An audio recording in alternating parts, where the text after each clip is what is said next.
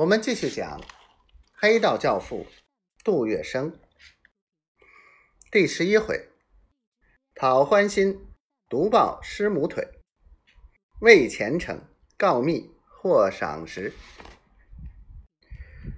杜月笙总是千方百计的寻找有利于自己的机会，所以他处事眼观六路，耳听八方。这一次。杜月笙不但抓住了一个机会，还抓住了一个女人。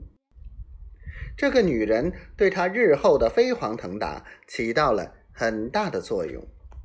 她就是林桂生。几个月后，他终于发现，掌握黄宅大权的不是黄金荣，而是他的老婆林桂生。老上海都知道。黄公馆虽然姓黄，但真正的主人却是林桂生。林桂生是黄金荣从别人手里抢来的压寨夫人。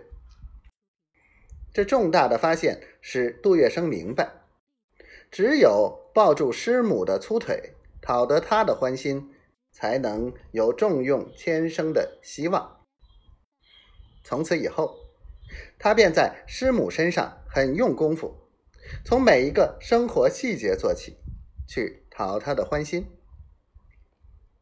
林桂生每顿饭后，杜月笙就送上削的滚圆雪白的梨子或苹果。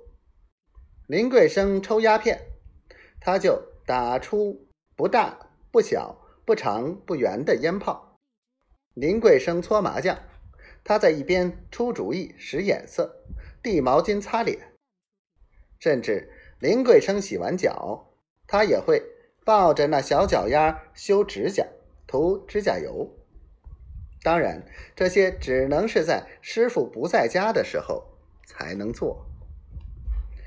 日复一日，苍天不负苦心人，半年下来，杜月笙终于博得师母的欢心。林桂生觉得这条小光棍技艺忠心又灵活，开始。外派差事，叫他去黄金荣开的共舞台收盘子钱，就是戏馆里的前座和花楼包厢座位前，除香茗外，还摆摆上果品，供观众享用，任你吃不吃都得付钱，而且价格昂贵，这是一笔好收入，行话叫盘子钱。接着，林桂生又派他到妓院去取月归钱，到赌场去报台脚。